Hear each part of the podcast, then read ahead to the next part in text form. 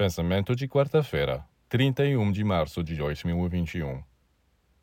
Uma das práticas essenciais da religião cristã é a comunhão.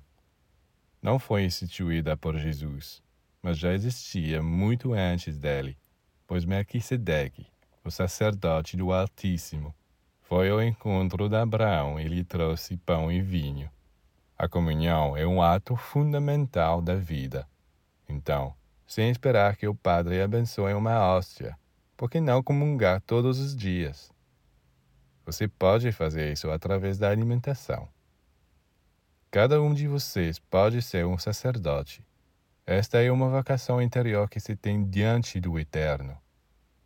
Você mesmo deve se apresentar como oficiante perante as suas células e dar-lhes comida e bebida.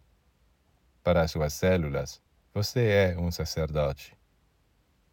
Se você estiver consciente deste papel, suas células receberão algo de sagrado e você sentirá a alegria que elas sentem, porque finalmente terão feito o trabalho para o qual estão predestinadas.